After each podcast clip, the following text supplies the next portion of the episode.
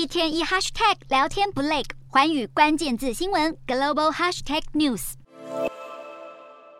日本政府在二十二号整理出绿色能源转型新方针，写下有关核电厂的新建使用。这是日本从二零一一年福岛核灾后，在能源政策上的重大转变。新的基本方针记载，日本会最大限度地利用核电厂，并推动新世代核反应炉的开发建设。针对既有的核反应炉运转寿命六十年的上限规则也会延长。另外，政府也会从二零二六年开始积极执行企业减少的碳排量能在市场交易的制度。到了二零二八年，还要对进口石化燃料的电力或石油商征收负担费，为了鼓励民间进行投资，政府也决定要在今后十年之间发行规模大约二十兆日元的绿色经济转型国债。自从福岛核灾发生后，日本政府对核电厂的增设改建都始终不再考量。现在能源政策看似大转弯，但经济部也表示，到了二零三零年，核能占比相较于核灾前还是会减少。目前会诊的新方案，接下来也得提交国会，在明年进行审议。